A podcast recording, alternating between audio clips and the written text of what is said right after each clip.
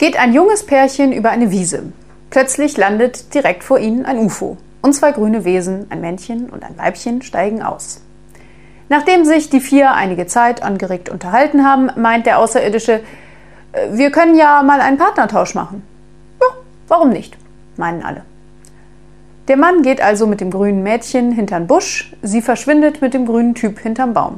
Das grüne Männchen zieht sich aus und die Frau guckt enttäuscht auf den Stummel zwischen seinen Beinen. Wie? Das ist alles? Moment, sagt der Außerirdische, dreht einmal an seinem linken Ohrläppchen und schon wird das Ding länger und länger. Naja, sagt sie, aber ein wenig dünn ist er ja immer noch. Moment, sagt der Grüne wieder, dreht sich am rechten Ohrläppchen und das Teil wird immer dicker. Später trifft sich das Pärchen wieder.